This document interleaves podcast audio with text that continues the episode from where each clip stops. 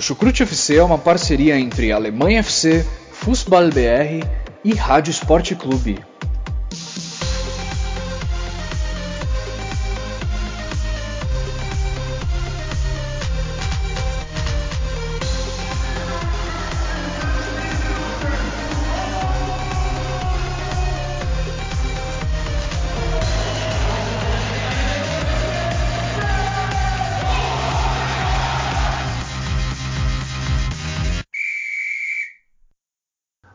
Todos que acompanham futebol alemão. Sejam muito bem-vindos a mais uma edição do Chucrute FC. Aqui quem fala é Guilherme Ferreira e recebo vocês para mais um debate sobre a última rodada da Bundesliga. Rodada em que tivemos uma vitória gigante do Borussia Mönchengladbach, vitória nos acréscimos do segundo tempo contra o Bayern de Munique para se manter na liderança do campeonato. E para comentar sobre essa enorme partida e sobre todas as outras que aconteceram neste final de semana, tenho, como sempre, é claro, dois, dois integrantes também da equipe do Chucrute FC e já apresento eles a vocês. Primeiramente, eu dou as boas-vindas ao Jonathan Gonçalves. Tudo bem com você, Jonathan? Olá, Guilherme. Olá, ouvintes do Chucrute, Chucrute FC. Estou aí novamente para falar sobre o futebol alemão futebol aí que a gente sempre gosta de acompanhar, né? Sempre aqui no Chucrute FC falando sobre o futebol alemão. Então você que gosta do futebol alemão, fique conosco. Rodada muito interessante, né? Resultados aí até, digamos que surpreendentes. Um campeonato que tem sido muito embolado, né? Geralmente a gente vê o Bayern de Munique tomando distância, mas nessa temporada não, tá tudo embolado e estamos aí mais uma vez para falar sobre a 14ª rodada. Será que o Bayern de Munique novamente vai conseguir se recuperar de um início turbulento para levar o título? Bom, quem também está com a gente nessa edição do Chucrute FC é Vinícius Dutra. Tudo bem com você, Vinícius? Seja bem-vindo.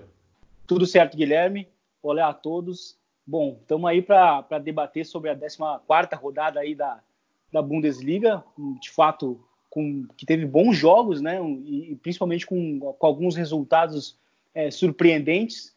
E, e, é, e, é, surpreendente como que nessa reta final já de primeiro turno a gente consiga ver o Gladbach se mantendo né, na liderança, né, principalmente uh, nesse crescimento no último mês do, do, do RB Leipzig, né, o Leipzig que está ali na cola, na cola, né, à espera de, uma, de um vacilo dos potros para poder assumir a liderança, mas o time está respondendo bem. E nesse final de semana né, conseguiu ultrapassar um grande desafio que era vencer o, o, o, Bayern de Munique, que, ok, vinha de uma derrota, mas né, desde a mudança de treinador o time encaixou ali uma, uma boa sequência de resultados e o time conseguiu uh, não só virar, mas conseguiu, fez, fez um bom placar e estamos aí para poder debater sobre essa última rodada que foi muito interessante. É, o Leipzig quase virou líder ao final dessa rodada. Se não fosse aquele golzinho no final do jogo do Borussia Mönchengladbach, estaríamos falando de um novo líder na Bundesliga, mas não foi isso que aconteceu. Então vamos comentar um pouco mais sobre o atual primeiro colocado da Bundesliga, o Borussia Mönchengladbach.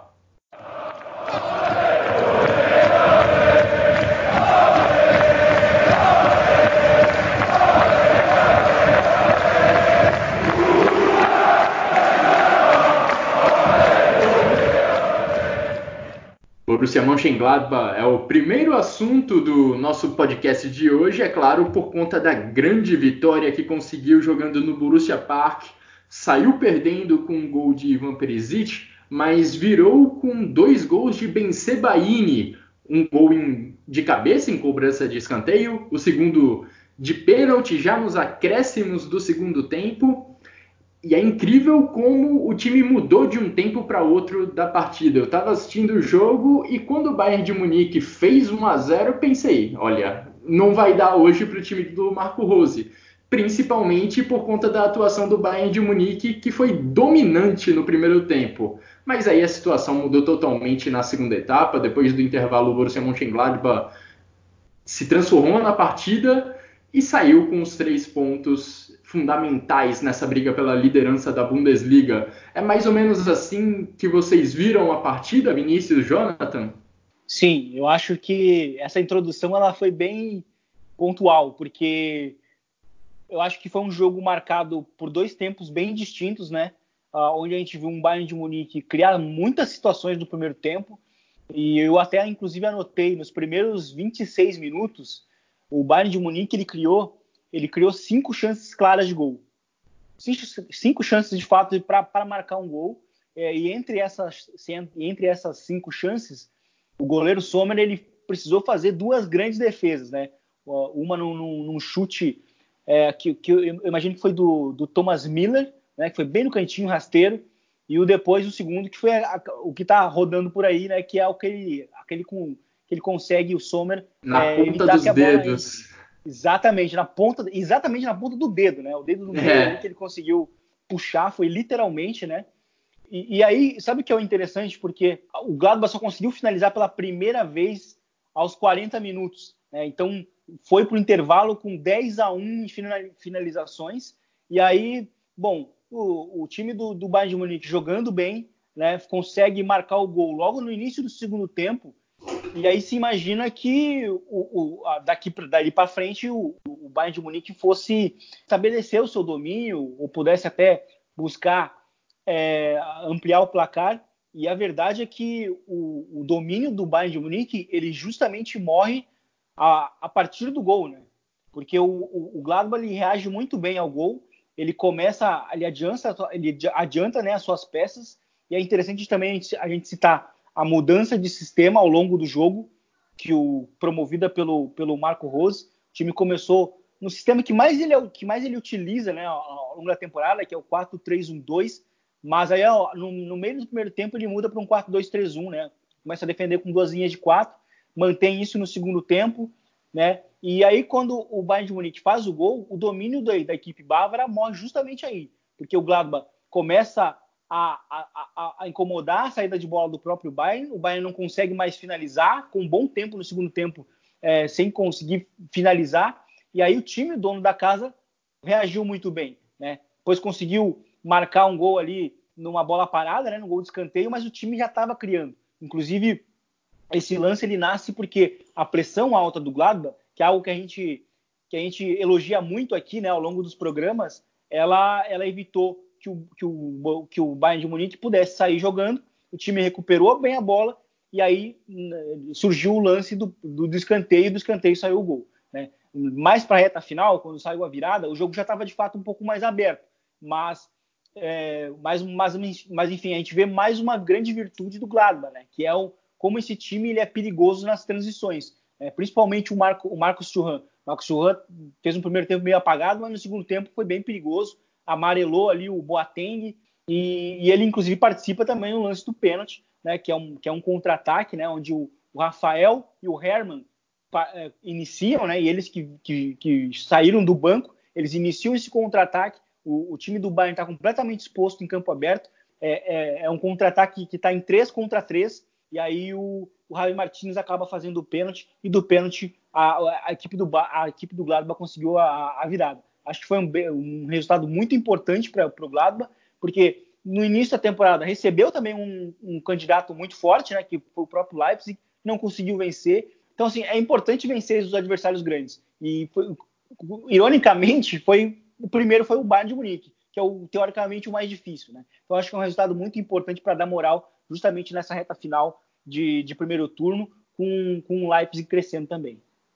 Você mencionou, Vinícius, os números de finalizações ali no primeiro tempo, com o Bayern dominando, superando o Mönchengladbach por uma larga vantagem. No segundo tempo, a situação se inverteu bastante. O Gladbach teve seis finalizações contra apenas três do Bayern de Munique. O ataque do Bayern de Munique praticamente morreu na segunda etapa, não é, Jonathan? Exatamente, Guilherme. Como o Vinícius também disse, é, no primeiro tempo realmente o Bayern começou bem a partida. O Zomer fez uma belíssima defesa no início do jogo com a ponta dos dedos.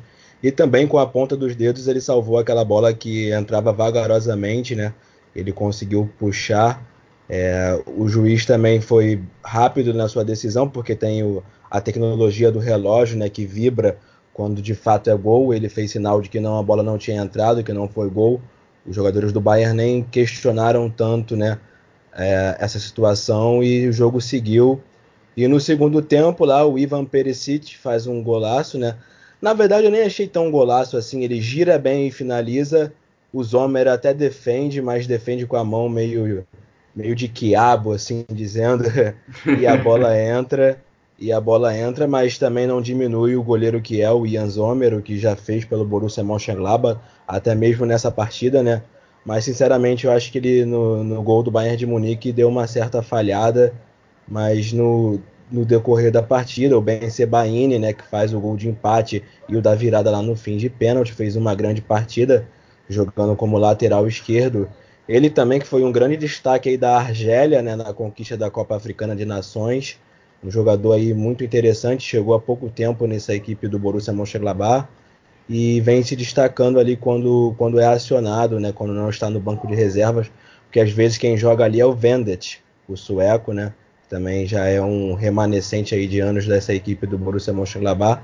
O Jonas Hoffmann também fez uma, uma boa partida, tanto que é ele que dá assistência para o primeiro gol aí do Ben Sebaini. Um bom trabalho aí do Marco Rose, mas no último episódio, o Vitor Haver falou uma coisa que eu concordo. Eu não sei se esse time do Borussia Mönchengladbach vai ter, vai se manter assim na primeira posição por muito tempo. Eu sinceramente vejo uma boa equipe que está mostrando um bom futebol, mas tendo em vista também que tem que conciliar com a Liga Europa e etc. Eu não sei se vai se manter assim por muito tempo. Mas de todo modo, muito curioso e muito interessante ver essa equipe atualmente conseguindo aí bater o Bayern de Munique, né, o maior clube alemão, que também não já chega a sua segunda, de, quer dizer, e também chega a sua segunda derrota consecutiva, né? Perdeu na última rodada aí contra o Bayern Leverkusen e chega nessa rodada agora contra o Borussia Mönchengladbach e também é derrotado. O Bayern que está aí com o treinador Hans Dieter Flick, né? Que é interino, mas já foi comunicado que ficará até o fim da temporada. É, o Bayern de Munique teve quatro excelentes atuações nos quatro primeiros jogos do Hansi Flick no comando do Bayern. Nos últimos dois jogos acabou perdendo, mas nas duas partidas o Bayern teve excelentes momentos, né? Tanto contra a Leverkusen quanto contra o Borussia Mönchengladbach. E até comentando um pouco em cima do que o Vinícius falou, eu até vi o Borussia Mönchengladbach marcando desde o início da partida lá no campo de ataque, tentando ocupar o campo de ataque para pressionar a saída de bola do Bayern de Munique. A diferença na minha Sim. avaliação é que no primeiro tempo essa estratégia não funcionou. A marcação do Mönchengladbach não estava encontrando os jogadores do Bayern de Munique e o Bayern de Munique saía lá de trás com passes rápidos, passes curtos, de uma maneira muito eficiente e conseguia até criar algumas chances de gol a partir disso o primeiro gol do Bayern, de, o único gol né, do Bayern de Munique surgiu a partir de uma bola que o Manuel Neuer lançou, o Bayern de Munique saindo com paciência lá de trás até chegar lá na frente para a finalização do Perisic. O que eu vi que mudou na segunda etapa é que o Gladbach marcou mais forte, a marcação do Gladbach estava encontrando os jogadores do Bayern de Munique. A marcação estava sendo mais eficiente e aí permitia ao time do Marco Rose é, recuperar a bola na, no campo de ataque e evitar que o Bayern de Munique conseguisse organizar seus ataques. É justamente isso mesmo. É, tanto que a, a, atuação dos, dos, dois laterais no primeiro tempo foram do, do Bayern de Munique foi, foi muito boa. Tanto do, do Kimmich quanto do, do Davis. O Davis, inclusive, ele era essa opção de, de desafogo, né? Nessa pressão, contra essa pressão alta do, do Gladbach. E, e, inclusive eu acho que é justamente por conta disso que também o time ao longo do primeiro tempo muda de muda de sistema. Só que né, no segundo tempo existe um ajuste, né? O time consegue encontrar o, o ajuste, né? Não, não sei se, se, porque porque de fato o time ele já mantinha o sistema que ele já tinha mudado no segundo tempo, né? Às vezes é, é são coisas do futebol, né? Coisas que a gente não consegue muito bem é, explicar, né? Mas de fato no primeiro tempo é, o Bayern de Munique ele conseguia sair dessa pressão. Inclusive, eu acho que foi um, foi um duelo de, de pressões altas, né? Porque o Bayern de Munique também é um time de, de, de, pressionar alto. Então, acho que foi um duelo de, de dois times que buscam pressionar alto. Então, foi um jogo meio parecido nesse sentido. E mas que com o Bayern no primeiro tempo, é, ele conseguia escapar, justamente encontrando os laterais. Né? Principalmente ali no início do primeiro tempo, foi até muito o, Alfonso Davis ele era essa, essa válvula de escape pela esquerda. Aí depois, já na reta final do primeiro tempo, foi o Joshua Kimmich, né? E, e aí ao longo do, do, jogo, depois foi, foi revezando muito. E aí no segundo tempo, depois do gol do Bayern, o Bayern não conseguiu é, mais sair. Mas foi, foi, foi justamente isso mesmo que aconteceu. E o Bayern que jogou num 4-2-3-1, né? E o meio-campista ali, típico camisa 10, assim dizendo, foi o Leon Goretzka, né? Felipe Coutinho ficou no banco, nem acionado nessa partida foi. O Gnabry também, que tem sido uma grande sensação para o Bayern de Munique e para a seleção alemã, também ficou no banco. não sei se teve algum problema de lesão ou algo do tipo. Quem jogou aberto pela esquerda foi o Coman e à direita o Thomas Miller. Eu, sinceramente, nessa altura do campeonato, pelo momento que vive aí o Gnabry, eu nem pensaria em deixar ele no banco de reserva. Então achei até uma decisão estranha aí do Hans Flick, mas não sei se ocorre algum problema lá com o Gnabry. Com o Felipe Coutinho também, acho que o Goretzka é um grande jogador, sabe fazer diversas funções, tanto aberto como centralizado, é, como defendendo e atacando, mas eu acho que o Felipe Coutinho também tinha que ser o típico camisa 10 ali do, do Bayern de Munique e não era para ficar no banco numa partida como essa, né? É, em relação ao Coutinho, eu acho que a batalha dele é mais contra o Thomas Miller. O Hansi Flick, se eu não me engano, ainda não escalou como titular os dois de, de, uma única vez. Ou é o Coutinho ou é o Thomas Miller. Thomas Miller vem levando vantagem, vem sendo escalado como titular na maioria das partidas e vem sendo um concorrente duríssimo para o brasileiro, porque Thomas Miller teve uma boa atuação contra o Gladbach, na minha avaliação, e vem tendo Sim. boas atuações nesse período comandado pelo Hansi Flick no Bayern de Munique. Sim. Sim. Justamente ele que no período do Kovac perdeu muito o protagonismo, né? Sobretudo nessa temporada, né? E, e eu acho que, inclusive, o que dá para destacar também, é, eu acho que de fato foi uma questão de para poupar o Gnabry, porque o Tolisso começou o jogo como titular, né? e, e, ele, so, e ele sofreu uma lesão muscular e aí o, o Thomas Miller virou meio campista, né?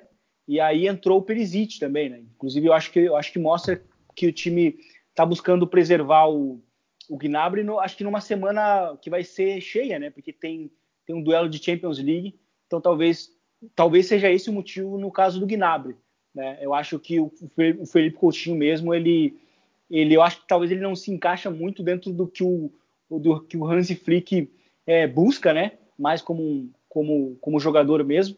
E, e sobre o Marcos Churran, eu, eu inclusive defendo que ele é a melhor, para mim, até agora ele vem se provando ser a melhor contratação do ano, né? Na Bundesliga. Um cara que chegou agora na Bundesliga e que tem, tem, tem, tem sido um, tem demonstrado um impacto, tem tido um impacto muito grande dentro de um estilo do time, de um time mais vertical, né, de um time que ameaça muito nas transições e ele no mano a mano, no um a um, sempre é muito perigoso. O pênalti né, que, que, que, sai é numa situação de transição onde ele onde ele estava sendo lançado.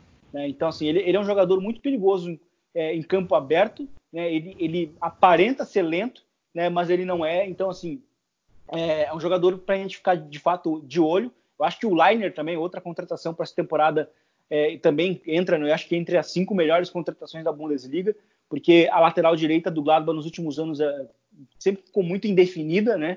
E o Leiner chegou e tomou conta da posição. Né? O próprio Ben Sebaini também quebrando, um, quebrando, uh, quebrando a titularidade de muitos anos do, do Oscar Wendt, né? Ben Sebaini que, que, se tornou até mesmo o próprio batedor é, da equipe. Eu acho que isso já até mostra é, a importância dele já dentro do, do time. Enfim, bem, muito interessante esse trabalho que o Gladbach vem fazendo, que eu também acho que vai acabar vai acabar despencando na reta final né, do, do, campeonato, porque não tem elenco e também porque vai ter que jogar jogos decisivos fora de casa, né, que vai ser contra o próprio Bayern de Munique, que vai ser na, na Allianz Arena, contra o Leipzig, que também vai ser lá em Leipzig. Então, são jogos que vão, vão ser sempre, em, não, nunca vai ser em casa. Então, acho que isso acaba, com, acaba pesando muito. Fora que também existe a necessidade de vitória e a pressão, né? nas últimas 10 rodadas finais. Então acho que já, já não, é um, não é o mesmo contexto do que ser líder agora. Né? Eu acho que isso também tem que ser levado em conta. Mas, enfim, é, é, é, vem sendo um trabalho monumental que o, que o Marco Rose vem fazendo. É, ele, ele, era um treinador que é, era muito visado por todos os times da Bundesliga. Né? Eu, inclusive, achava que ele fosse assumir o Leipzig, né, por, por ser uma, uma escada natural dentro do projeto né, da Red Bull. Né, e, mas enfim, ele vai fazendo um trabalho muito, muito, muito, muito, muito bom né, no, no Gladbach e pelo menos eu acho que ele vai sendo também o técnico do ano até aqui. Excelente trabalho mesmo do Marco Rose, que vai potencializando até alguns desses nomes que você citou, Vinícius, alguns destaques individuais, com certeza estão sendo melhorados em função do trabalho do Marco Rose.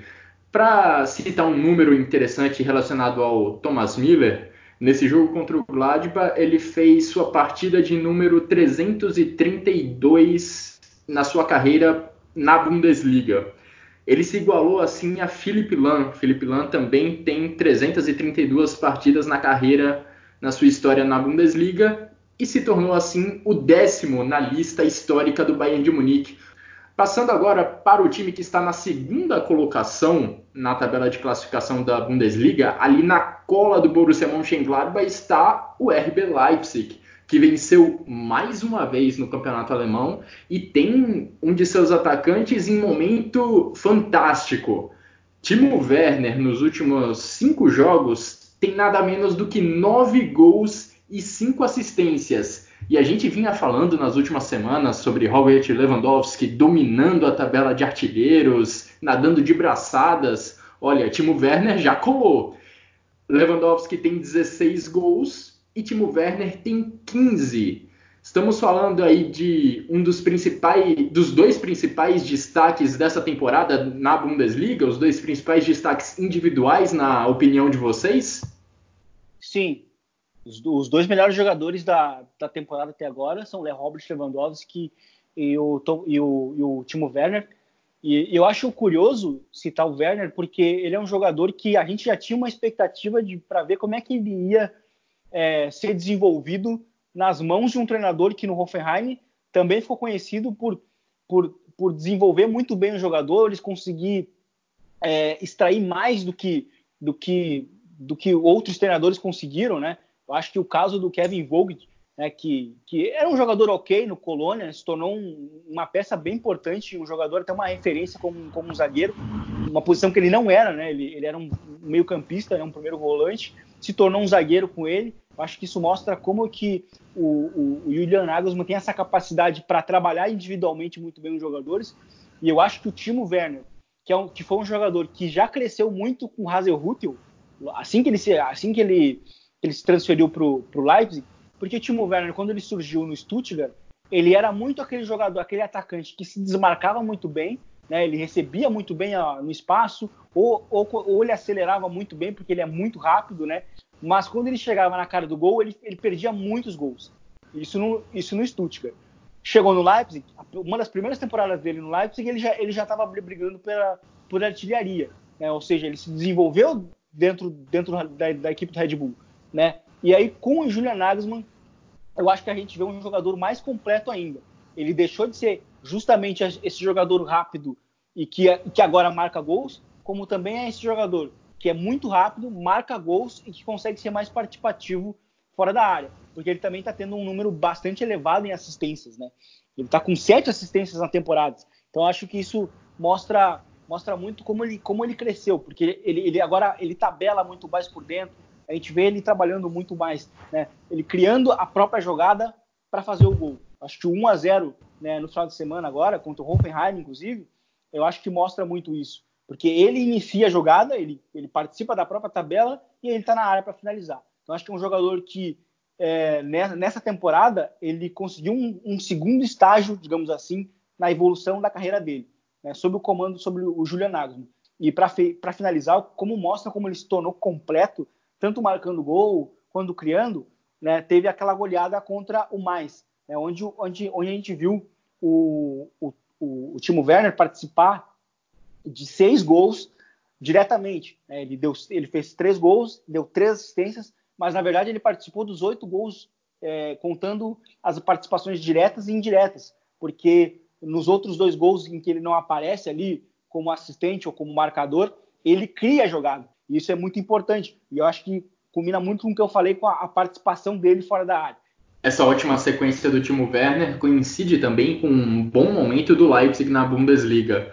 O Leipzig venceu os seus últimos cinco jogos pelo campeonato alemão, mas aí também a gente pode até colocar a ressalva de que são que foram partidas contra equipes que estão na metade de baixo da tabela, pelo menos a maioria desses jogos.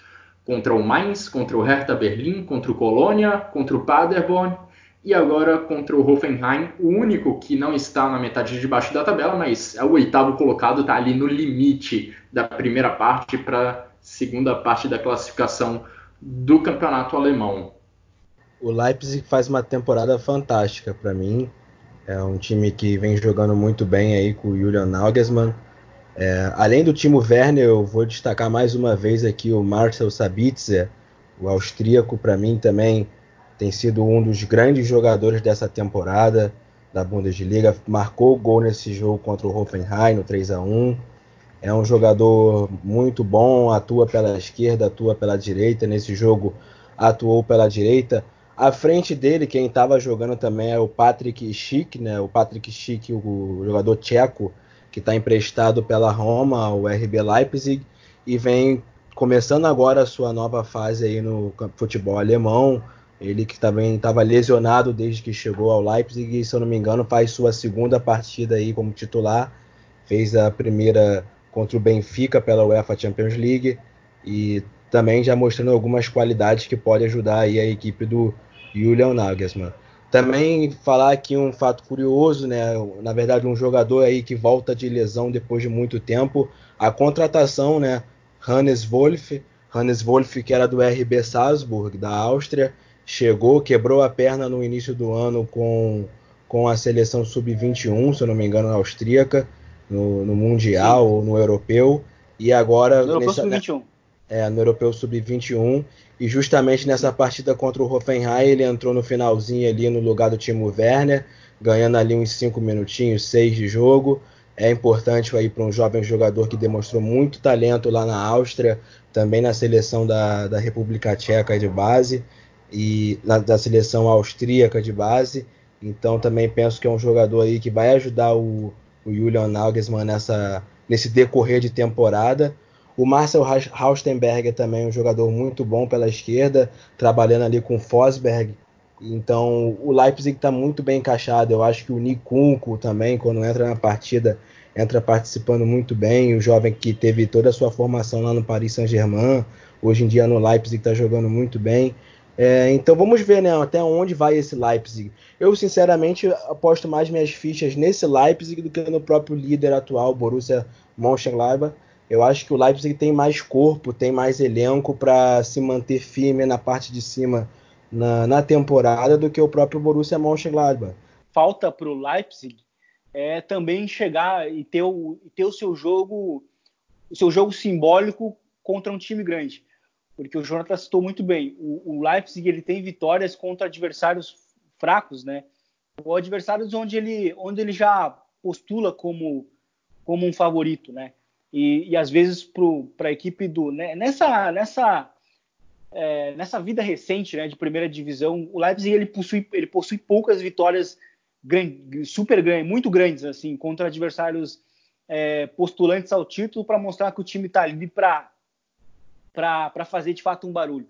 É, eu acho que falta um pouco falta um pouco isso ainda para o Leipzig ele apenas confirma o favoritismo mas contra adversários maiores que ele, digamos assim, ele já não consegue ter uma resposta muito positiva, até porque se a gente for pegar o próprio desempenho contra o Bayern de Munique nessa temporada, foi inclusive uma das melhores atuações do próprio Bayern de Munique na temporada, lá, lá, lá na Red Bull Arena.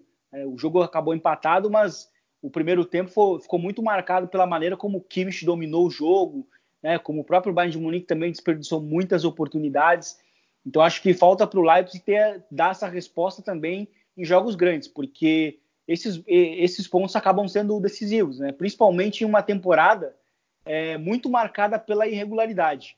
E de fato, na comparação com, com o próprio Gladbach, né, se a gente for é, colocar as fichas aí para ver quem termina pelo menos o, o, final do primeiro turno na liderança, eu apostaria no, no próprio Leipzig, porque é um time que tem mais qualidade individual e eu acho que isso no jogo acaba fazendo muita diferença, né?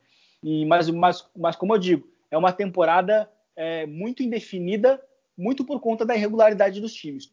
é um campeonato muito imprevisível, né? Mas que eu até acho, eu aposto nas minhas fichas que na verdade esse jogo, esse campeonato ainda vai ficar com um dos, dos, dos grandes, né? Ou o Dortmund, ou o Bayern, justamente por isso, porque vai chegar nas rodadas finais e essa irregularidade vai acabar, vai acabar custando muito para eles. Mas, enfim, o trabalho do, do Leipzig para mim tem sido, tem sido sensacional. Eu acho que para o ano que vem, com a sequência de trabalho, com, com o time incorporando ainda mais, eu acho que é para a gente ficar de olho, porque esse time pode fazer barulho não só na Alemanha, mas como, como também na Europa. Pode fazer barulho, porque não já nesta temporada. A equipe do Julian Nagelsmann venceu o Borussia Mönchengladbach, ainda vai enfrentar o Borussia Dortmund ainda esse ano, perdeu para Schalke e para Freiburg e empatou contra Leverkusen e Bayern de Munique. Esse é o desempenho do Leipzig contra os seus concorrentes mais diretos ali pela liderança da Bundesliga. Esse jogo entre Leipzig e Hoffenheim, que terminou com vitória por 3 a 1 para o Leipzig, também teve alguns um fato bem importante que foi o reencontro do Julian Nagelsmann contra sua ex-equipe, Nagelsmann que colocou o Hoffenheim no cenário europeu, que levou o Hoffenheim à Champions League, fez um grande trabalho lá e encontrou seu ex-clube pela primeira vez.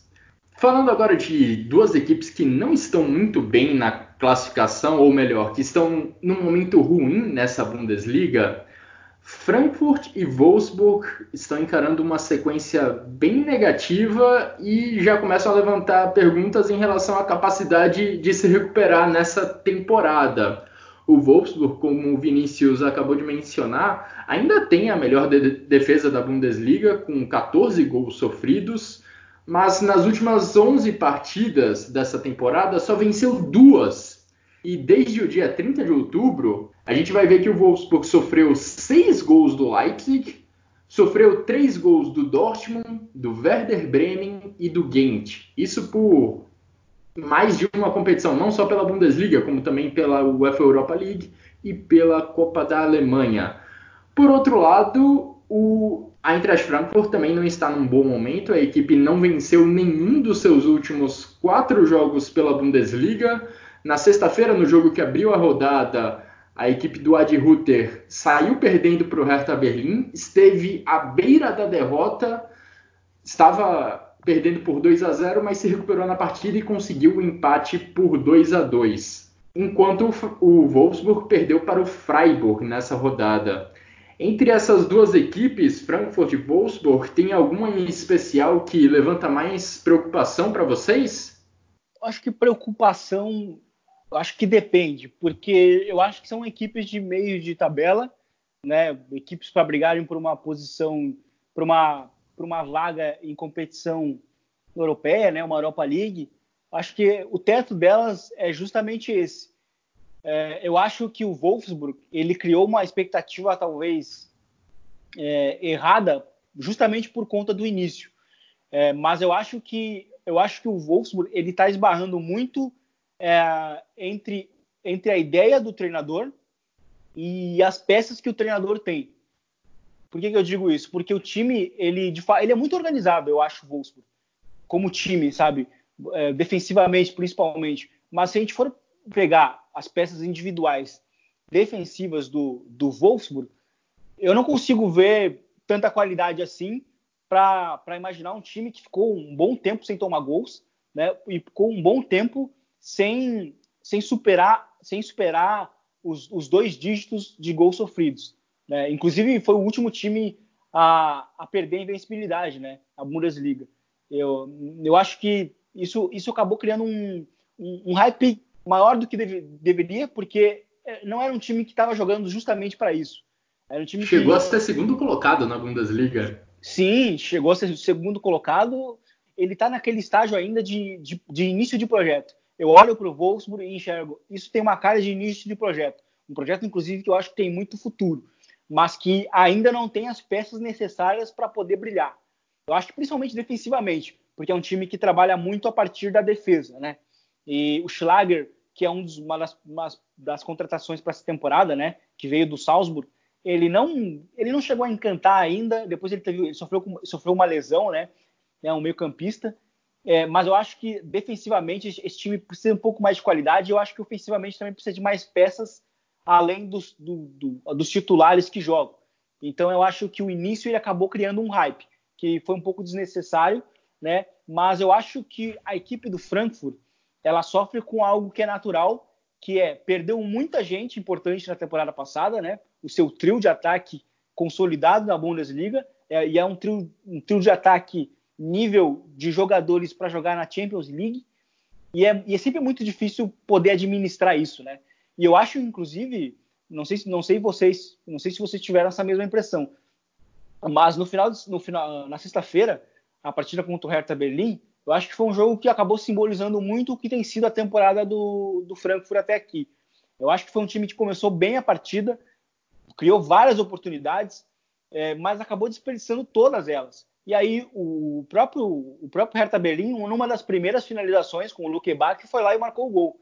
Né? Futebol muitas vezes é isso, é, é, é, saber, é conseguir, é ser aquela equipe que consegue é, marcar o gol, é, ser, ser, mais cirúrgico, né? Numa, em, menor, em, em, menor número de finalizações. E foi basicamente isso que aconteceu. O time, inclusive, sentiu muito o 1 a 0 né?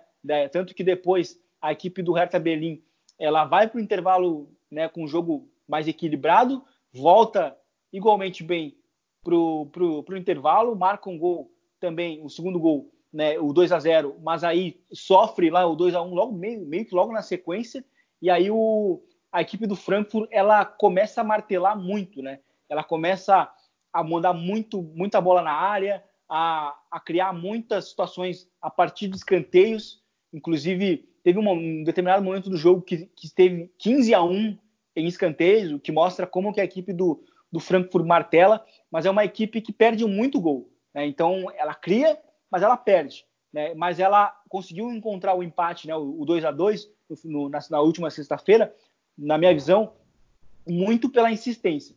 Mas eu acho que, é, que isso tem sido muito a tônica da, da temporada do time do Frankfurt. O time do Frankfurt cria, o time do Frankfurt martela muito, mas o time do Frankfurt não consegue marcar gols. Eu não sei se vocês lembram também de um jogo que teve na Europa League nessa temporada contra o Arsenal, que foi justamente assim. O time do Frankfurt criou, criou, criou, mas não marcou o gol. O, o Arsenal, na primeira, na primeira finalização, foi lá e marcou o gol. E o gol, é, ele tem uma, uma influência é, psicológica muito grande né, dentro, do, dentro dos jogos. Né? E, e, e, se você não consegue refletir isso em gols, é a sua superioridade em gols, quando o adversário marca, você acaba murchando. E é isso que acontece muito com o Frankfurt é, ao longo dessa temporada. Curiosamente, um dos poucos bons resultados recentes do Frankfurt foi contra o Arsenal pela Liga Europa, quando o Frankfurt sim conseguiu converter suas chances em gol. E até embasando um pouco do que você falou, Vinícius, o Frankfurt é a segunda equipe com mais finalizações nessa Bundesliga, fica só atrás do Bayern de Munique. E não é nem uma distância muito grande. Mostra como a equipe do Frankfurt realmente cria chances de gol, mas não consegue ser tão cirúrgica. Poderia ter resultados melhores se tivesse ainda Haller, se tivesse Jovic lá no ataque. E outra estatística que ajuda a explicar mais ou menos como o Frankfurt tenta ameaçar os adversários é que a equipe do Ad Ruther é a que mais cruza a bola no campeonato inteiro. Mostra como Sim. a equipe busca o jogo aéreo como uma forma para marcar seus gols. É, não sei se vocês lembram também, mas quando eles, quando eles conseguiram o um empate contra o Dortmund, foi justamente numa sequência de cruzamentos. Exato. Então, foi, foram vários cruzamentos. Cruza, ele é um time que insiste muito né, nesse tipo de jogada. Joga e... muito pelos lados do campo e joga a bola na área. E, sim, e, eu, e, é um time que joga quase sempre com três zagueiros, né? Mas se vocês repararem no momento ofensivo, os zagueiros estão sempre muito abertos. Verdade. É, são sempre muito abertos. Os zagueiros meio pra... que viram laterais e os alas viram pontas. Viram pontas. É exatamente isso que acontece. Então é um time que abre muito campo, tem sempre um centroavante né, dentro da área nessa temporada, é, vai revezando os centroavantes. Uma hora é o Gonçalo Paciência, né, que agora é o titular mais continuidade com a lesão do Basdotti, outra hora é o próprio Basdotti, que também é um centroavante mais clássico de área. Enfim, o André, o André Silva já é uma, um atacante que se movimenta um pouco mais, mas é um time que utiliza muitos lados do campo, cruza, cruza, bombardeia. Foi basicamente assim que conseguiu o, o empate no, no, último final de semana, né? No último, na última sexta-feira contra o Hertha Berlim. Então, acho que, que isso, os números que você trouxe aí, inclusive, acho que acabam refletindo bastante nisso. O que eu acho que está faltando é qualidade na hora da, da finalização. E ambas as equipes vão jogar essa semana pela UEFA Europa League, né? Na quinta-feira o Wolfsburg recebe aí o Saint Etienne e também o Frankfurt recebe aí o Vitória de Guimarães. Partidas aí decisivas para as duas equipes e vamos ver aí como vão se desempenhar no, no cenário europeu. Acredito que as duas equipes vão, vão avançar de fase, então é, é só analisar mesmo aí como eles vão, vão jogar essas partidas mas, Guilherme, você falou aí para essas equipes ficarem com certo receio, o Wolfsburg e o Eintracht Frankfurt, mas eu acho que quem tem que abrir os olhos nesse campeonato mesmo aí é o Werder Bremen, que inclusive hoje no domingo, dia 8, perdeu para o Paderborn, e o Hertha Berlim também, que está ali na parte de baixo, com 12 pontos, Sim. e que fez 2 a 0 né, no Frankfurt deixou o empate acontecer. Então, essas duas equipes aí, para mim, que são as que têm que de fato abrir seus olhos.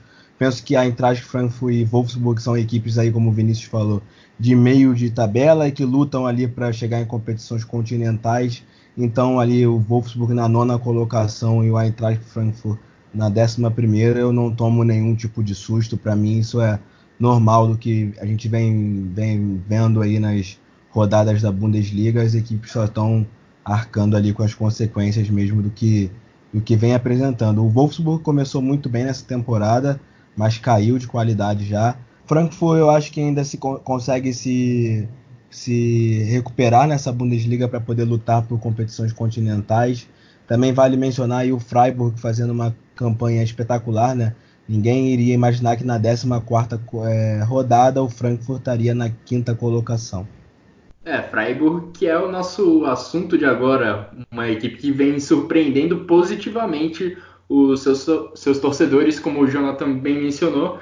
Pouca gente imaginava no início do campeonato que o Freiburg estaria na parte de cima da tabela. Atualmente, o Freiburg ocupa a quinta colocação com 25 pontos e vem numa boa sequência apesar de, da derrota na rodada anterior por o Borussia Mönchengladbach, venceu o Wolfsburg, que é uma equipe que também ocupou as primeiras posições na tabela e continua entre os líderes do campeonato. Para vocês, é, o que, que, faz o Freiburg estar tão bem na tabela? Quais são os destaques individuais ou coletivos que vocês podem apontar dessa equipe do Christian Streich?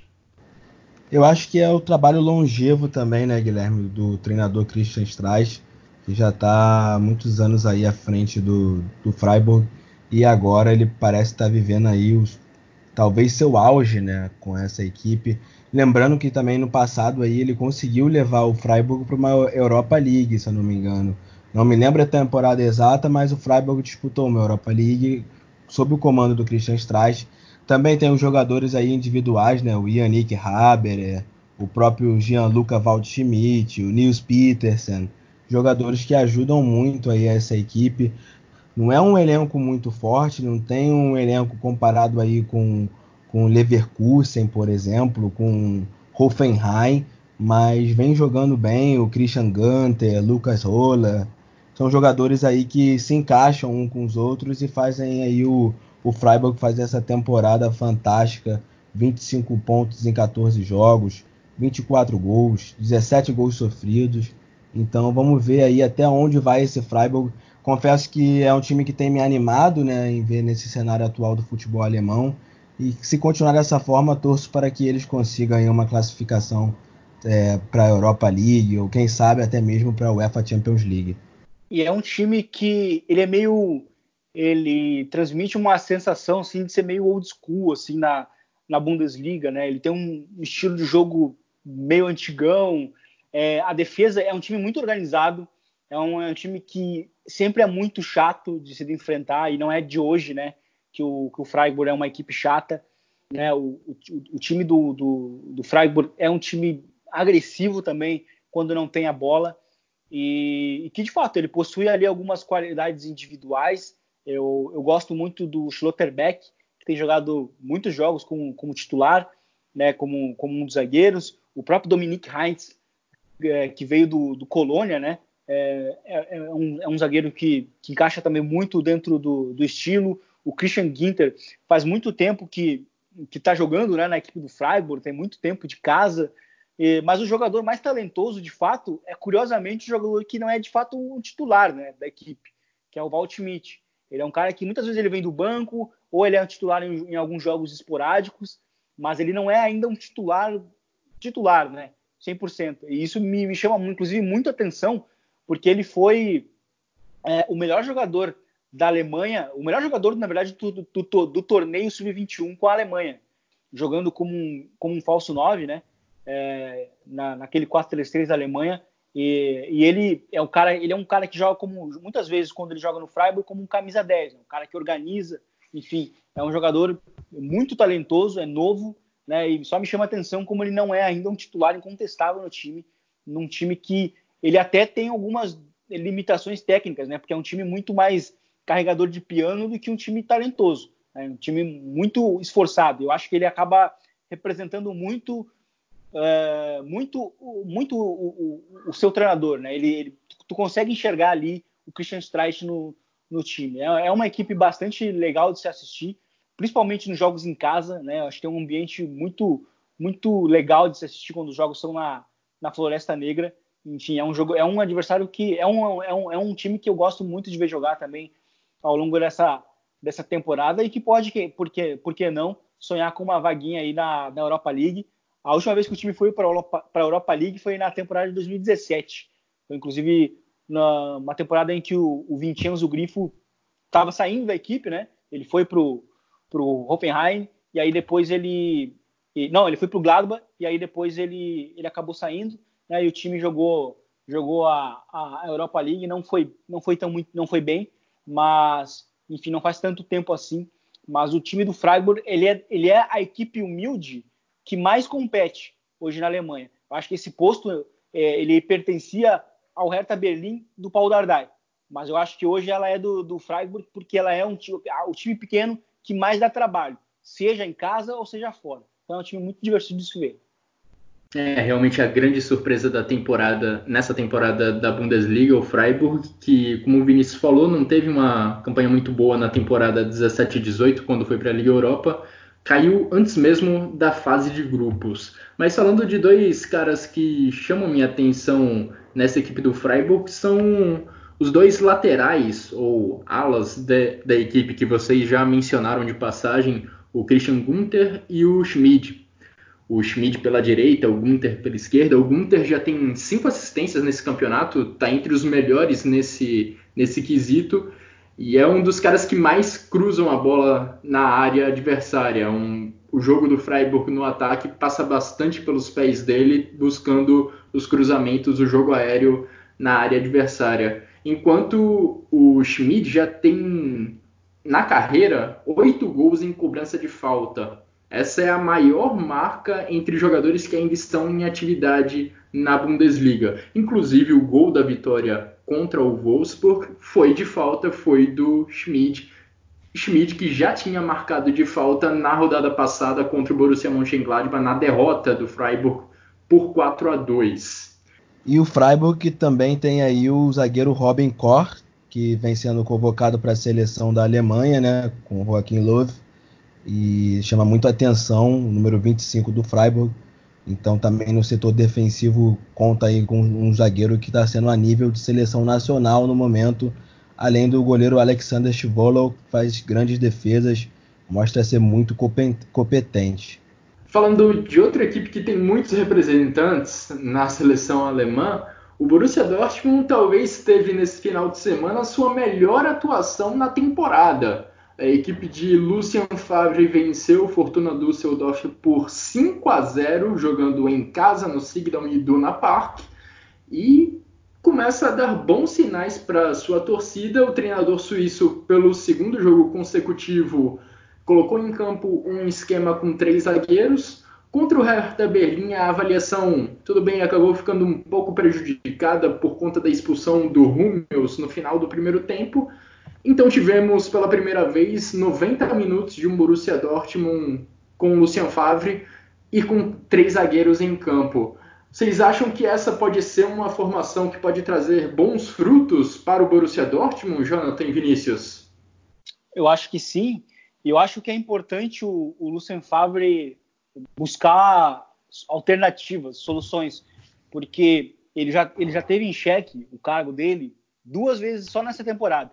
Antes do clássico contra o Schalke e na semana retrasada. Na, na semana passada, inclusive, contra, contra o Hertha. Se não ganhasse do Hertha ou empatasse, eu acho que ele ia acabar sendo demitido, né? Então, ele é um treinador que está buscando alternativas e eu acho que é, é, é até justificada essa pressa da, da, da, direção. Na verdade, acho que não, pressa não, porque senão, se fosse pressa mesmo, ele já, ele já estaria demitido.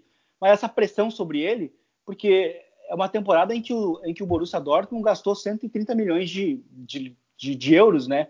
O que quase, quase nenhum time alemão é, investe isso numa janela só, né? Principalmente com jogadores adultos e consolidados, que foi basicamente a janela que, que o Dortmund fez. Então eu acho que ele, ele, ele acho que ele entendeu muito bem quais são os problemas do time, que são os problemas defensivos, e ao longo desse, desse início de temporada, por muito tempo, foi também a pressão alta dos adversários. Então o time do, do, do Borussia Dortmund teve muita dificuldade para sair jogando quando jogava no 4-2-3-1, com Witzel e, e Delaney, ou Witzel e Weigel, né, o, o Witzel da Daru como, como a dupla de, de volantes, o Witzel sempre se mantém, né, mas muda sempre a dupla dele.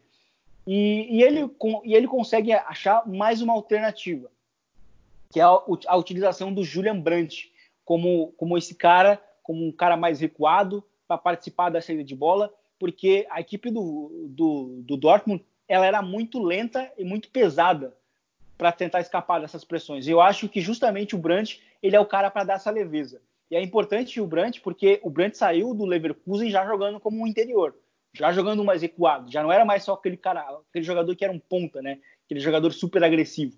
Ele inclusive se mantém, se mantém é, sendo um jogador muito agressivo. E eu acho que o Lucien Favre é, ele entendeu muito bem, ele fez uma boa leitura.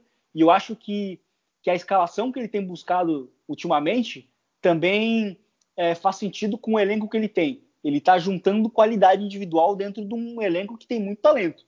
Então ele está botando os melhores para jogar. Ele está tentando encontrar uma maneira de fazer todo mundo jogar.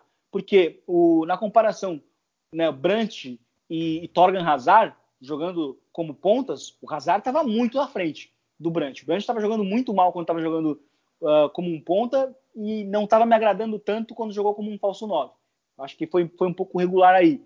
Mas jogando como um, ao lado ali do Witzel, eu acho que ele tem, tem sido uma grande alternativa para fazer o time funcionar.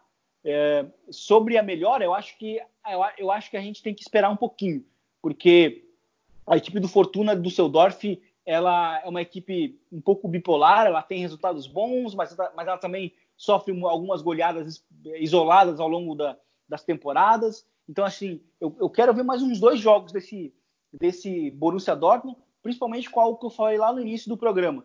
É uma temporada muito irregular. Quando um time precisa é, confirmar o bom momento, ele acaba desiludindo, ele acaba fracassando. Foi assim que aconteceu com, com o próprio Bayern de Munique recentemente com, na, na reação do Hansi Flick, né? na, na, derrota da semana passada e na, na, derrota de ontem.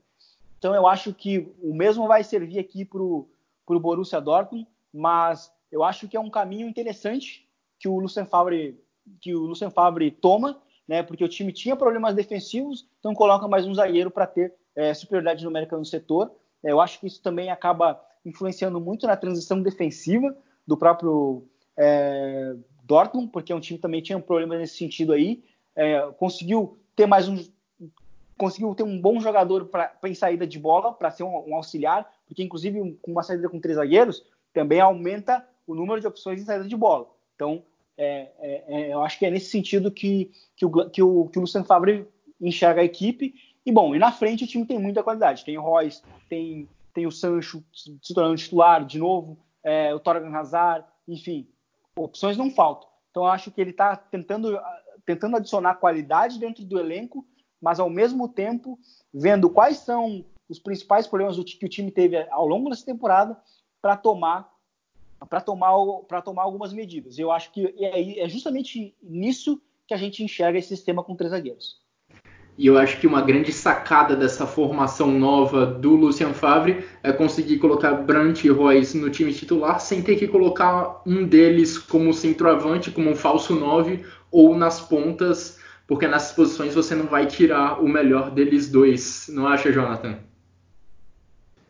É, Guilherme, concordo, mas nessa partida, se não me engano, o Borussia entra num 3-4-3 e quem joga centralizado como um centroavante, um atacante, né, é o Marco Reus. Só que a diferença é que ele vem até o meio-campo, busca o jogo, mas ele é que é o homem de referência. Hoje em dia, quem era para ser o homem de referência ali na, na frente do Borussia Dortmund é o Paco Alcácer, né? Mas o Paco Alcácer aparentemente não está muito feliz em Dortmund. Rola alguns rumores que ele já pensa até numa eventual saída. É, não sei se isso é realmente verídico, mas tendo em vista que ele vive se lesionando e não tem rendido um, muito bem aí nos últimos jogos pelo Borussia Dortmund. Acredito que isso possa ser sim uma verdade. Então, Guilherme, nesse jogo o Marco Reus fez essa função e não é a é, primeira verdade, vez. Verdade. Não é a primeira vez que ele faz isso, a gente sabe que ele faz bem. Nesse jogo ele foi muito bem, né? Mas convenhamos também que o Borussia Dortmund encarou o Fortuna Düsseldorf, que não vive uma fase muito boa. Acredito que nessa temporada, do jeito que anda, vai ficar lutando ali embaixo, até mesmo contra o rebaixamento tem condições sim de, de nem ser rebaixada, porque vejo como uma boa equipe, uma equipe que conseguiu se manter aí na última temporada também firme e forte para não ser rebaixada.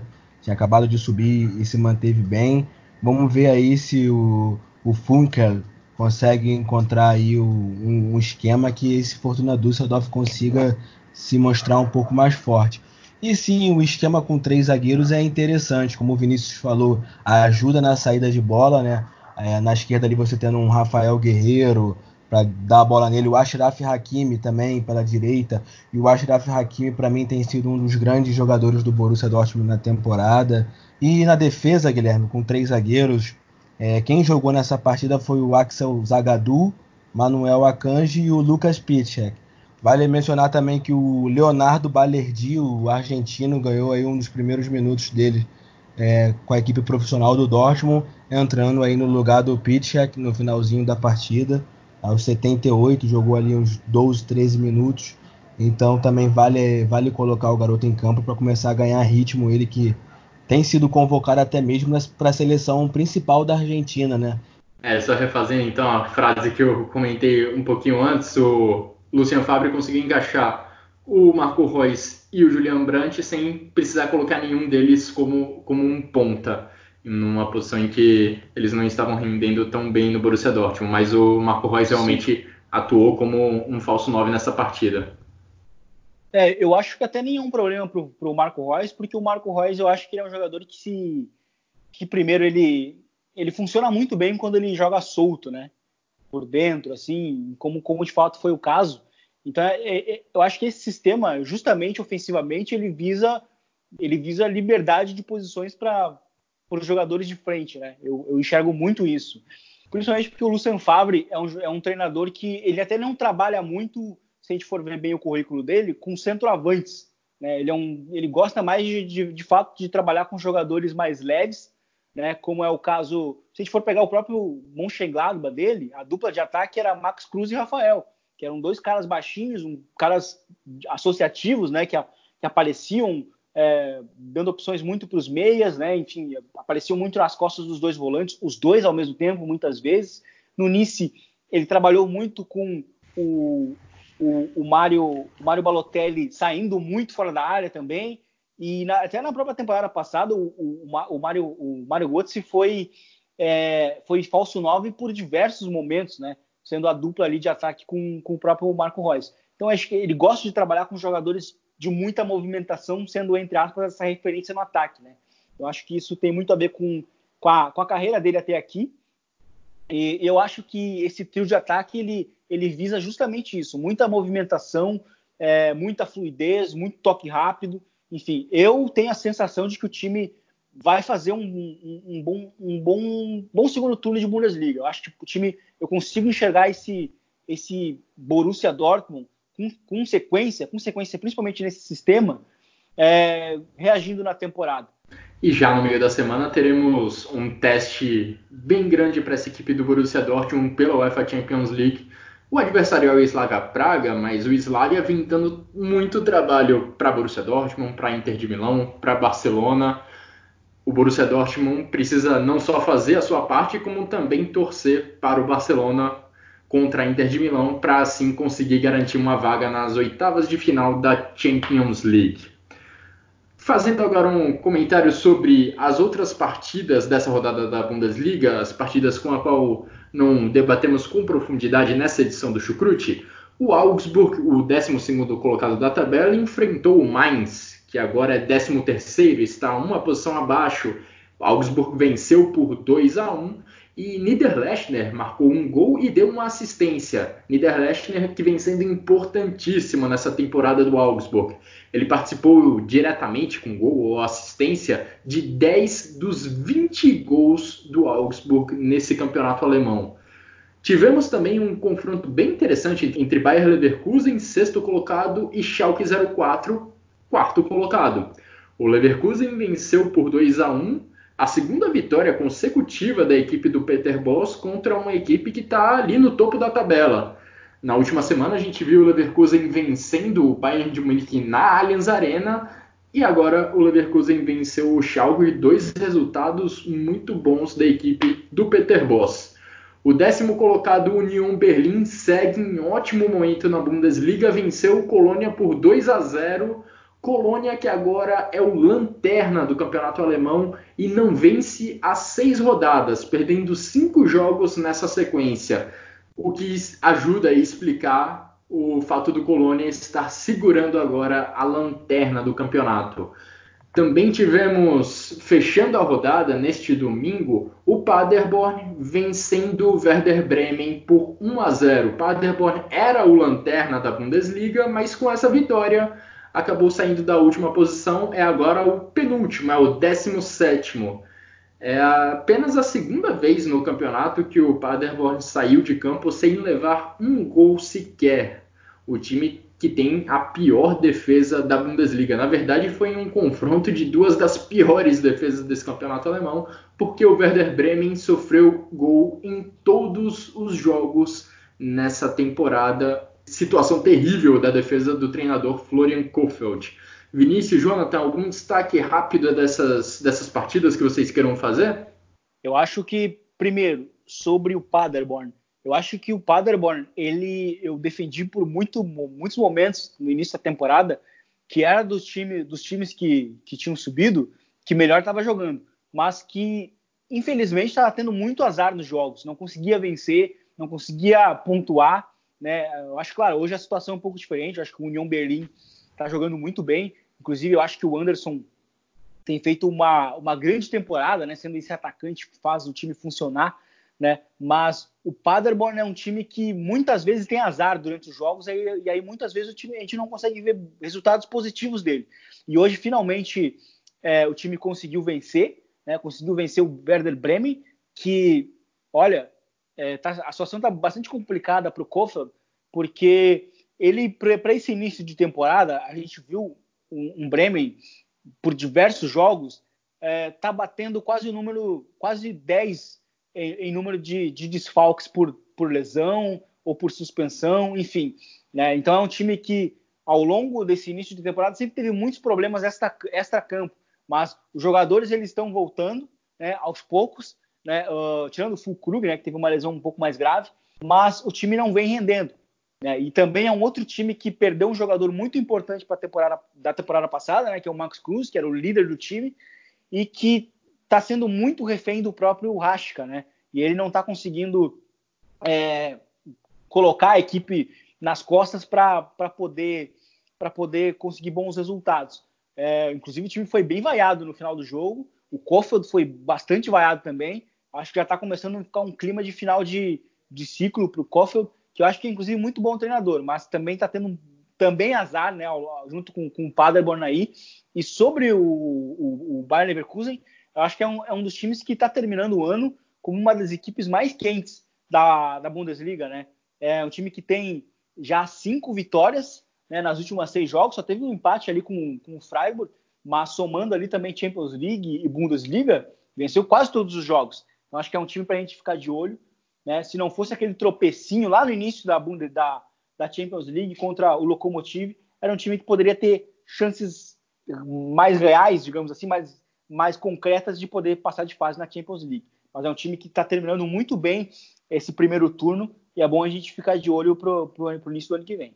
É, a tendência é mesmo que o Bayern Leverkusen fique com a vaga para a Liga Europa, fique com a terceira posição em seu grupo na UEFA Champions League.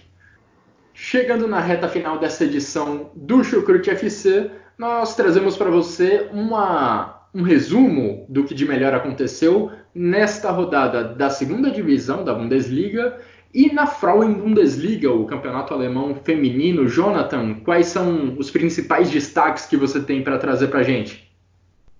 É, Guilherme, na segunda divisão do campeonato alemão, o Hamburgo foi derrotado pelo Heidenheim na sexta-feira, no dia 6 de dezembro. O Hamburgo, que é o vice-líder né, com 29 pontos, e viu o líder Arminia Bielefeld empatar com o Karlsruhe em 2 a 2 no, na sexta-feira também. As duas equipes ali da parte de cima da tabela jogaram na sexta, com o Hamburgo sendo derrotado então pelo Heidenheim por 1 a 0 e o Arminia Bielefeld empatando com o Karlsruhe em 2 a 2. Outro resultado também simbólico nessa rodada foi a vitória do Osnabrück por 4 a 2 contra o Rostenkiel. O Osnabrück que é o quinto colocado e lá na parte de baixo da tabela as equipes que tem que ficar de olho aí para não caírem para a terceira divisão. Em último, o Dinamo Dresden, o Dinamo Dresden, Dresden aí tradicionalíssimo, né, que empatou com o Sandhausen nessa rodada. E também tem ali o Virren Wiesbaden, Virren Wiesbaden que também é a equipe que subiu da terceira divisão e agora aí está na penúltima colocação da segunda divisão com 14 pontos. O Nuremberg está em 16 ali na zona do playoff Olha aí, o Nuremberg, que na temporada passada estava na primeira divisão, né? Caiu e tá mal das pernas. Já não vence a cinco jogos e tem que ficar aí de olho aberto, senão vai acabar calhando na terceira divisão do futebol alemão. Já tá lá o Kaiserslautern, né? time muito tradicional do passado aí da, do futebol alemão. Já pensou em Costa lá também o Nuremberg? Acima do Nuremberg está o Santa Pauli, com o mesmo número de pontos, também já não vence a cinco rodadas. É, outra, outra equipe que tem que ficar aí com os olhos abertos. Nessa rodada perdeu para o Jan Regensburg. E então as equipes da parte de baixo da tabela aí tradicionalíssimas, né, assim como todo o futebol alemão, é, Nuremberg, Santa Pauli, equipes que tem que abrir o olho, senão vai cair aí para a terceira divisão. E na parte de cima, como eu já falei, o Arminia Bielefeld em primeiro com 33 pontos, fazendo uma temporada fantástica, né? O Arminia que já não joga há muitos anos aí a primeira divisão e quem sabe está chegando aí no momento em que vai regressar aí a elite do futebol alemão. E fazendo uma passagem aí também pelo futebol feminino alemão, a Frauen Bundesliga, né, que teve alguns jogos nesse fim de semana, teve a sua rodada iniciada na sexta-feira com o Bayern de Munique vencendo por 2 a 0 a equipe do Freiburg é, e conseguindo ali chegar aos 28 pontos na terceira colocação. O líder é o Wolfsburg, né, que venceu hoje no domingo o SC Sand por 4 a 0. O Wolfsburg, como a gente sabe, é o grande bicho papão do futebol feminino da, da Alemanha. Que tem ali também como segundo colocado da, da liga o Hoffenheim, que venceu o SV Jena por 2 a 0 também a partida hoje, no domingo, dia 8. E o futebol feminino alemão, como a gente sabe ali, as três equipes que vem figurando é o Wolfsburg, Hoffenheim e o Bayern de Munique. Na parte de baixo, as equipes que tem que ficar aí com os olhos abertos para não caírem aí para o segundo escalão do futebol feminino é o USV Jena, com dois pontos apenas na última colocação. Em penúltimo, o Colônia, com apenas sete. E o Duisburg, lá da cidade do nosso querido Vitor Raver, também com sete pontos. Então tem que abrir o olho aí se não quiser ser rebaixado as equipes aí da parte de baixo do futebol alemão feminino. Chegando agora então para a última parte da nossa edição de hoje do Chucrute FC, vamos trazer os nossos destaques individuais e o nosso golaço da rodada, começando por você, Vinícius. Para você, quais foram os jogadores, os três jogadores que tiveram as melhores atuações e qual foi o golaço desse final de semana? Para mim foi o Timo Werner, o Ian Sommer, que para mim foi vital na vitória contra o, o Bayern de Munique, né? E, e o Anderson, o centroavante do União Berlim. E o golaço para mim foi o primeiro gol do, do Borussia Dortmund, marcado por Marco Reus. Eu achei a jogada muito bonita. É, um, é uma jogada que para mim simboliza muito esse talento jovem que de técnico, né, que o que o Borussia Dortmund possui, que quando o time está num dia bom, a gente consegue ver jogadas e tabelas como essa. Bom, também fico com o Timo Werner, sempre aí jogando muito bem nessa temporada com Leipzig. Tá vivendo aí uma época muito boa, né? Se manter nesse ritmo aí, vai brigar com o Lewandowski aí pela artilharia do campeonato. O outro é o Ben Sebaini, na lateral esquerda aí do Borussia Mönchengladbach, que fez os dois gols contra o Bayern de Munique. E também fico com o Lucas Alário, né, que fez os dois gols do Bayern Leverkusen na vitória contra o Schalke. O argentino também tem sido importante lá para o Peter Bosch. Então fico com esses três jogadores. E o golaço para mim foi o do Borussia Dortmund, mas foi o quarto gol. Uma bela jogada entre Sancho e Royce pela esquerda. Sancho to... o Royce tocou e o Sancho só o Sancho tocou e o Royce só deu o toquezinho lá no cantinho do goleiro do Fortuna Düsseldorf. Para mim foi uma bela jogada e a finalização do Marco Royce foi magistral. A equipe do Borussia Dortmund realmente jogou muito nessa partida. Entre os destaques individuais, eu vou de Jadon Sancho, de Julian Brandt e temos uma unanimidade. Timo Werner, para mim, também foi uma das três melhores atuações individuais da rodada. Timo Werner encostando em Lewandowski na artilharia da Bundesliga. Em relação aos gols, não teve nenhum gol assim que me chamou muito a atenção, mas eu fico com a opção do Vinícius, o primeiro gol do Borussia Dortmund, uma boa jogada ali pelo meio da área concluída pelo Marco Reus. E assim então chegamos ao fim dessa edição do Chucrute FC. Agradeço muito a você, Jonathan, a você, Vinícius, pela participação, pelas análises e agradeço especialmente, é claro, a todos vocês que nos ouviram, que ouviram essa edição do Chucrute FC, em especial aos nossos padrinhos que contribuem tanto para o nosso trabalho. Se você curte o conteúdo do Chucrute FC, acesse o www.padrim.com.br barra chucrutefc. Lá tem planos bem em conta para você ter acesso a conteúdo exclusivo da gente. Novamente, muito obrigado a todos que nos ouviram e até a próxima!